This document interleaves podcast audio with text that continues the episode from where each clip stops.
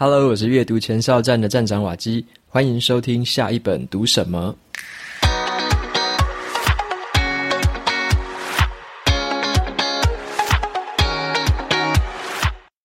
今天我要跟大家分享的这本书，它的书名叫做《职场天赋》。这本书里面有三十道练习题，教我们怎么样把天赋转化成职场优势。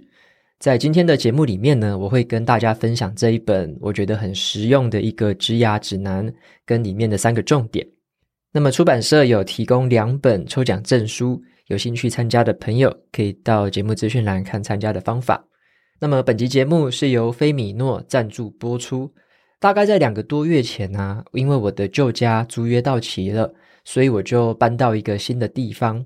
那在这个新家，我就挑选了一个房间当做是工作室。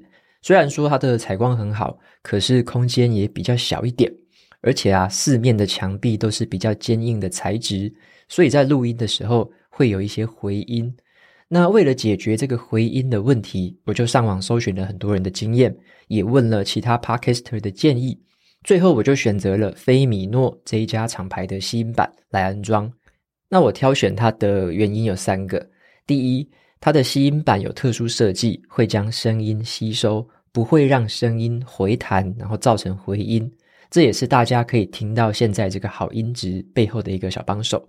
那第二个原因，传统那一种黑色的吸音棉哦，那个造型看起来很丑，而且啊，用起来会有粉尘的剥落。可是新的吸音板，它的造型很美观，而且也不会有甲醛跟塑化剂的挥发。用起来会更安心。第三个原因就是它的安装跟清洗非常的方便。因为我是跟别人租屋，所以我就选择这种可以拆卸式的贴双面胶的那一种粘贴方法。所以呢，你如果想要自己 DIY 安装的话，搭配一些简单的施工工具，你也可以自己做到这个安装。那这一次啊，我还特别拍摄了一支十四分钟的 YouTube 影片，介绍了整个安装前。安装中跟安装后的过程还有效果，也顺便帮大家开箱一下我现在这个新的工作室。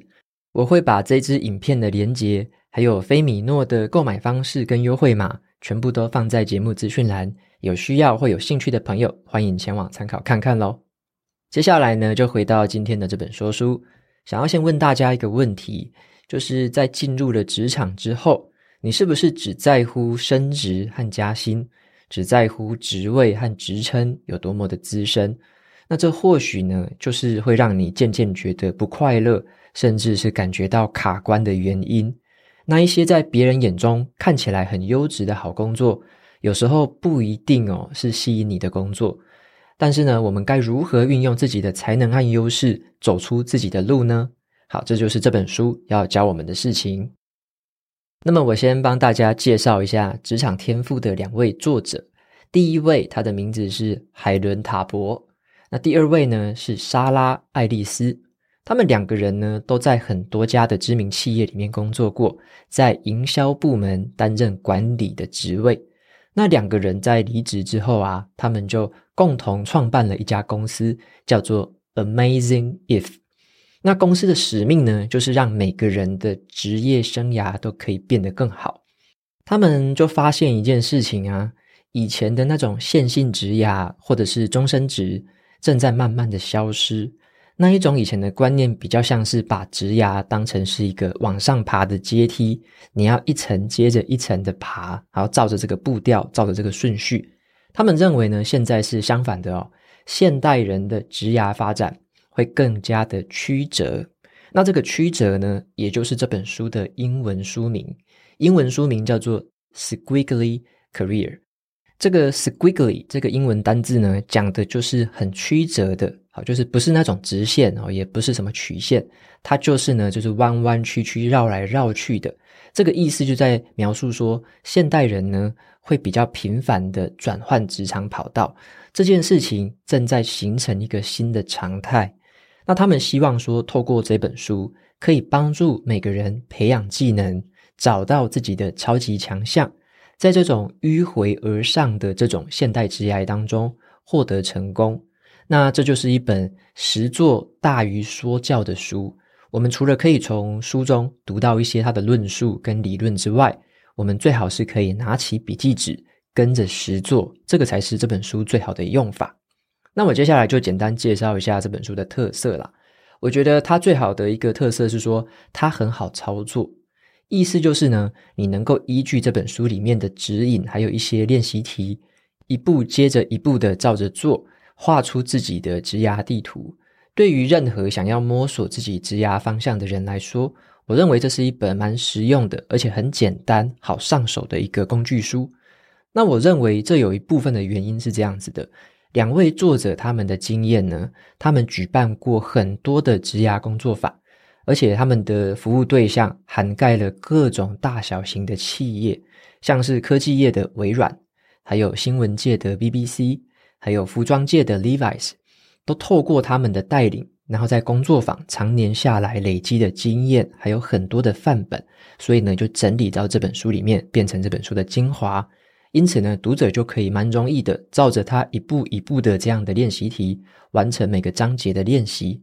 当你真的照着这个书中的顺序呢，一边做一边读，你就会很像参加了一场小型的工作坊一样，依照这个顺序就可以画出自己的这个职场天赋。那里面的话，其实有五个主要的环节哦。第一个是要发挥个人的强项，那第二个是认清自己的价值观。第三个是建立自信心，第四个是要投资一些人脉跟连接，那第五个就是要规划未来的前景。那以下呢，在今天的节目，我就摘录三个我觉得很有意思的重点，来跟大家做一些分享。第一个呢，我先来跟大家分享关于强项。这个强项，你也可以把它当成是优势，或者说你跟别人这个不一样的地方，你特别擅长做的比别人都好的地方。好，这个强项呢，根据这个美国绩效管理公司盖洛普的研究哦，他们指出一件事情，可以好好发挥自己强项的员工，他们对于职务的贡献度还有参与度是别人的六倍。所以呢，当一个人他能够花越多的时间来发挥自己的强项，他们在工作上的表现和影响力自然而然就会越来越大。特别是呢，针对这种在未来是比较迂回而上的这种职压，或者我们可以说是比较曲折、比较弯曲的这种职压，充满了很多的不确定性，还有新的机会。那找出自己的超级强项就显得很重要。因为呢，当人们越来越少在一个行业就做一辈子的这种情况。对工作呢，就不能只是那种得过且过的心态，否则你如果用得过且过的心态再做一份工作，又做一辈子的话，我那种感觉会很闷呐。而是呢，现在会比较倾向于说，去寻找或者说去创造让自己可以尽情发挥强项的工作。另一方面是这样子，很清楚去认识自己强项的人，他们在面对未来的新的机会的时候，他们更懂得做出取舍。他们会想说，到底是要接受挑战呢，还是要拒绝这个诱惑呢？这个就得看我们自己对自己的强项的认识有多少。那关于强项这两个字，作者他的定义是这样子：强项不只是你天生擅长的事情，也是你透过人生的经历、后天的学习而得来的一种技能跟行为。所以在这本书里面呢，他们就透过了有步骤式的引导。来帮助我们找出自己具备天赋的这种强项，还有你自己在未来很向往去学习到新的强项。而我之所以说这本书很好操作，是因为它的步骤呢，我觉得都蛮有实战价值的。像是啊，有一个步骤，他会建议我们去寻找外部的意见，来发现自己的强项。好，他是这么说的：他说，你可以征询家人、朋友还有同事的意见。请他们用三个形容词来描述你，因为旁观者清啊，当局者迷。因为我自己呢，会对这句话有共鸣，是这样子。我在三年多前呢，也曾经在寻找自己的强项。我那时候也是当局者迷啊，我就不太清楚自己的优势到底是什么。我当时就采取了另外一本书的建议，叫做《一个人的获利模式》。好，里面就建议我说，你可以问问看家人呐、问问看你最好的朋友，好，他们口中描述的你到底是怎么样？所以那时候我就真的哦，我就问我的女朋友，然后也问我另外一位从小到大的一个好朋友，从他们的口中，我就得到了一个很宝贵的意见，让我去发现了自己原本忽略掉的强项。好，那我就实际举自己当例子，他们那时候就告诉我说，他们觉得我有一个强项是，我懂得站在别人的立场来思考事情。好，我懂得站在别人的立场来思考事情。然后那时候我听到，我有一点点惊讶，因为我一直以为说我们要站在别人立场想事情是一个很自然的行为啊，我自己一直以来都是这么做的，所以我就觉得自然而然的那是一个很平凡的事情。但是在他们的眼中，他们看到这是一个很有意思的特质，是我跟别人会不太一样，或者说，诶，我做的特别出色的地方。所以在他们的眼中，他们观察到我有这样子的一个特长，但是我自己会忽略掉这件事情。所以这个就让我去了解到一件事情，在寻求外部意见的时候，经常我们都会看到自己的盲点。好，就你原本自己想半天绝对想不出来的，但是别人的口中一讲，你透过一些好的问题，像是书中有介绍一些问题，你透过这些问题很具体的问他们。他们说出来的很有可能哦，就是你从来没有想过的事情，你习以为常的事情。好，但是从他们的口中，你会发现一些很有趣的现象。那所以说，这边的一个简单的总结就是说，面对未来这种比较充满不确定性啊，或者说你有很多转职、转换跑道机会的这种职涯，我们与其去羡慕别人眼中的好工作，倒不如呢，去发掘自己的强项。才可以更帮助我们掌握未知的机会。好，那接下来的话，跟大家分享来第二个重点，关于自信心。好，一般我们谈到说“职涯”这两个字，我们第一印象可能都会联想到很多的工作专业技能，或者说各种的工作形态。但是这本书呢，我觉得它从一个很有趣的观点来切入，要我们回头检视一下自己的自信心。因为呢，当一个人对自己充满了自信心，那一些外显的技能跟形态，好，它都不是枷锁了。你并不会因为说，哦，你少了什么东西，你现在的形态不一样，而感觉到自己不能，或感觉到自己不行，而是因为他们有自信心，他们相信自己可以突破任何的挑战，他们有办法从任何的挫折当中复原。所以，当我读到这个段落的时候，我就会想到一件事情哦。一个人呢，他如果说缺乏自信心的话，他尽管现在拥有很多的技能跟专长，可是他如果缺乏自信心，他的职涯天花板很可能就受限在这个高度。只有当一个人对自己有信心，对自己充满了自信之后，他才具备了对于未来有更多可能性的高度发展。好，他的这个天花板会更高。那作者他就提到说，自信心很重要。好，它有三个好处。第一个，你如果有自信心的话，你可以培养出韧性。好，从挫折当中可以快速的复原。第二个是可以驱使我们采取行动，因为你对自己有自信，你知道说自己采取行动或许会有一些些小小的成果。好，你就愿意去采取行动。那还有一个好处哦，你如果对自己有信心的话。别人的眼中，或者说你跟人家相处的时候，你所透露出来的这个这个氛围，可以让别人也受到感染，你也可以激发别人的信念。好，所以说甚至是可以影响到别人的。因此，有自信心是非常重要的一件事情。那他在书里面就写到说，自信心就是一种能力，可以靠后天学习、练习还有精进。所以说，这个自信呢，并不是天生的哦。没有人说什么生下来就有自信的，而是呢，用一些正确的心态跟方法来渐渐的建立这种自信心。那书里面有提到说，如果我们要迈出这个自信心的第一步，就是要先克服一种心理状态，就是魔鬼般的自卑心理。好，魔鬼般的自卑心理。简单来说就是心魔啦。我们有时候会有一种心魔，觉得自己好像不行，觉得自己好像不够好，比别人糟。好，这个就是心魔。那书里面呢，他就给了五个步骤的方法来帮我们克服这件事情。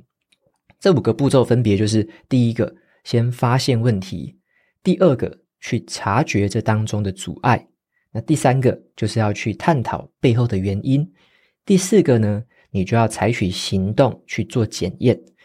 第五个就是奖励，还有肯定自己的进步。那我觉得这个步骤，我在这边就没办法太细讲太多了，因为它是一个一个环节的练习题。那我来呼应一下说，这个练习我觉得是有用的。好，为什么？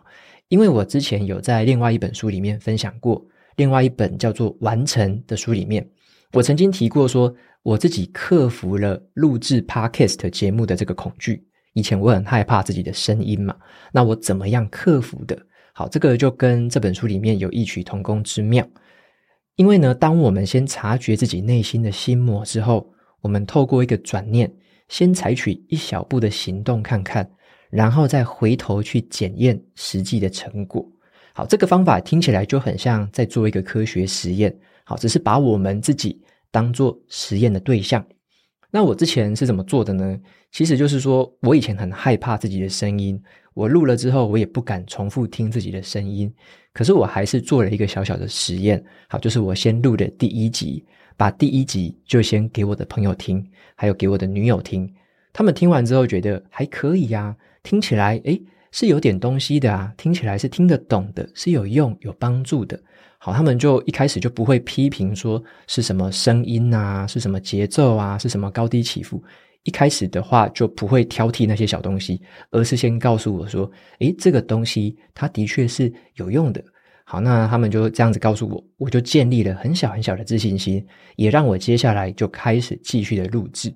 所以这个意思就是要先透过行动去做一小步的这个实验。好，做完之后，你回头去检视它，你才会去看说，到底这个东西好对自己、对别人有没有帮助？好，如果有那么一点点帮助，其实就非常够了。因为接下来你就是去想办法，怎么样改善它，怎么样去调整，让它可以呈现的更好而已。那我在写这段笔记的时候，好，我就想到了这样的一件事情，就是自卑心理的天敌，就是动手做实验。好，你常常你只要动手做个实验，原本我们以为的那种自卑的感觉，那种很恐惧、很害怕、不敢展现自己的感觉，只要你简单的动手做一点小实验，好，常常就有办法克服，跨出下一步。那这个结论就是这样子，做实验这件事情，它可以帮助科学家发现新的理论，那对我们自己做实验呢，也能够帮助我们建立新的自信心。好，这个就是第二个重点。好，关于怎么建立自信心。最后呢，来跟大家分享的是第三个重点，叫做前景。好，前面的前，然后景色的景。在这本书里面呢，作者他们是很反对那种什么很严密的职涯计划。好，他们认为那种很很严密的职涯计划，就是规划的一步一步按部就班的走。对于一个未来来说呢，他们觉得那个是不太准的啦，因为在未来是一个。迂回而上的职涯，好，是一个很曲折的职涯，变化性非常多。在未来的五年，你的工作会变怎样，也没有人有办法说个准。所以他们建议我们用另外一个方法来面对未来，那就是前景。好，那作者他们认为，前景就是你有兴趣的工作领域，而且未来有可能以此为生。好，那我认为呢，有些前景是我们熟悉的啦，但是有些前景是我们还不熟悉的。但是无论如何哦，这个前景要能够引起我们的好奇心。我在读到这个地方的时候，就觉得诶，很有共鸣哦，因为我特别以自己的经验来看，如果说有一个职涯，它未来五年的样貌，我已经完全可以想象得到，好，未来五年、十年会长成什么样子。那我对他就不会感到有什么好奇心了，好，因为他好像就已经上演过了，好，我已经好像知道了，那我就不会觉得特别的好奇，特别的新鲜。但是呢，作者他有提醒到一件事情哦，如果我们在想象一个前景的时候，是要为了确保我们可以迎接新的职务、新的挑战，而不是为了去逃离现在旧的职务。好，如果说你有一份工作，现在可以让我们持续的去学到新东西，我们也做得很开心，我们对它的前景也感到很好奇，非常的想要拥抱新的挑战，那我们就不需要强迫自己去转换哦。你拥有的这个工作就是非常棒的一个工作了。那如果说你想要去探索一个新的职涯前景，好，你可能觉得现在的职务好像都已经学不到东西了，没有什么挑战，好，做起来也觉得诶，这个可有可无，或者是得过且过。那我们就要去试着探索一个新的职涯前景。那书里面有分享到两个关键的步骤，好，第一个就是我需要什么知识，那第二个就是谁可以帮我。那么我也用自己的经验来跟大家分享一下怎么做的哦。我们必须先查清楚一些自己从来没有经历过的事情。好，为什么呢？因为我们要先了解嘛，我到底需要什么知识？好，我距离这个目标到底有多远？那在这个过程中有哪些资源可以帮助我来达成这个目标，来达到这个前景？像是我之前在规划我自己经营部落格的前景的时候。一开始的时候，我就是用商业模式的角度去思考嘛。那我那时候就觉得，诶，这个前景好像是有点陌生的，以前从来没有接触过这种东西。那我的第一步就是先广泛的去收集了很多很多部落客跟作家的案例。好，他们都是我心目中很欣赏的，我喜欢看他们的书，喜欢读他们的文章。我就收集了好多好多人的案例，然后呢，听他们的一些访谈。我去了解一下他们的工作内容，还有生活形态是什么。接着呢，我就透过他们在书籍当中，还有影片当中的分享，去找到我还缺乏哪些技能，还有呢，他们的工作内容是不是跟我想象的一样的，或者说哪些地方跟我想的不一样。好，那这个差异是什么？那这个过程呢，我也很完整的把它写在了我自己的新书里面，叫做《只工作不上班的自主人生》。好，这个方法其实我就把它叫叫做是 benchmarking，就是你去跟一些好的标杆去做管理，做好的标杆去做比较。你先透过很广泛的研究跟观察，跟你心目中的一些 role model，跟你心目中的一些偶像去取经，参考一下他们之所以成功的做法，或者是他们失败过的经验。把对方曾经做过的那些方法去列出来，排列一下，然后呢，仔细的去比较之后，再评估每一项的优胜劣败，最后呢，才决定自己要采取哪一种策略。那这个就是透过这种广泛的这个研究，先去了解一下他们的这个样貌是什么，先看到这个前景，把一些你还不熟悉的东西先搞清楚。好，那也只有当我们先采取行动，先动手做研究、整理和比较的时候，我们才有可能把那种想象中的前景化成我们摸得到的现实。好，你要先把它转换成目标，再针对这个目标继续的去前进、去修正，它慢慢的才会变成这个现实。好，所以以上的话呢，就是摘录这本书里面三个重点，我觉得蛮有意思的地方跟大家分享。好，分别是关于强项。好，怎么样去建立自己的强项？好，为什么要建立自己的强项？那第二个就是关于自信心。好，一个有自信的人，他更容易去面对未来新的挑战跟机会。那最后第三个是关于前景，也就是你有兴趣的工作领域，那你未来可以以此为生，那你就要去参考一下你心目中的那些 role model 那些对象，他们怎么做的，他们做的哪些符合你的想象，好，哪些不符合你的想象。去做一些比较，那最后呢，来跟大家做个总结。我觉得整体而言呢，《职场天赋》这本书它的实用性跟它的操作性是蛮高的，特别是跟我自己的自身经验去对照之后，也蛮能够说服我的一套方法。那对于在职场不同阶段的读者来说，这本书的练习呢，都有机会帮你找出以前不曾想过的这种职涯路线。那我认为呢，这本书它能够带给我们一个最大的启发，就是说，职涯并不是跟别人比赛爬阶梯，而是画出专属于自己迂回而上的曲折线。好，那我的解读就是这样子：职涯并不是说父母或者是亲友眼中期望的那些东西，而是跟我们的天赋、才能还有内心向往是有关系的。我认为，越早去体认到这个道理的人，他越能够发挥自己独特的优势。那长期下来，反而能够让自己活出发光发热，活出一个更好的职涯。那最后呢，我想要摘录书中的一句话来送给大家。好，这句话是英国有一个婴幼儿品牌的常务董事长他说过的。他说：“你在乎什么呢？你不在乎什么呢？那你的人生想要追求什么呢？这些都是你要诚实面对自己的问题。你的职涯选择应该要帮助你达成期望，避开你不期望的那一切。你应该要在自己的工作发挥你重视的价值，不要轻易妥协。好，这句话就送给大家，那也推荐给大家这本书。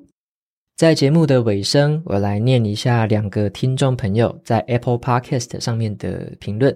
好，首先第一位听众叫做 Apple 一三二二二三，他说：“谢谢瓦基分享，瓦基你好，你的每一集内容都非常精彩，而且很丰富，值得一听再听。那唯一美中不足的是，职涯总是念成职涯，好，听起来有点别扭，尤其是在主人思维的那一集。”希望未来呢，我可以听得习惯一些。好，那非常谢谢 Apple 的留言。诶，那你刚好提到这个，就是我今天一直在念的这个字哦。我上次看到这个留言，我也特别去查了一下，我发现我在打注音输入法的时候，我都打对哦，我都打那个直牙，就是那个牙是牙齿的牙，直牙。可是呢，我发现有时候我在念的时候，在说的时候，好像有意无意的就会讲错。有时候念直牙，有时候念职涯啊，因为那个字看起来跟悬崖的崖很像，所以有时候下意识好像就自然的跑出了另外一个错误的发音法。好，那无论如何啦，正确的发音法是直牙，那个牙是牙齿的牙，直牙。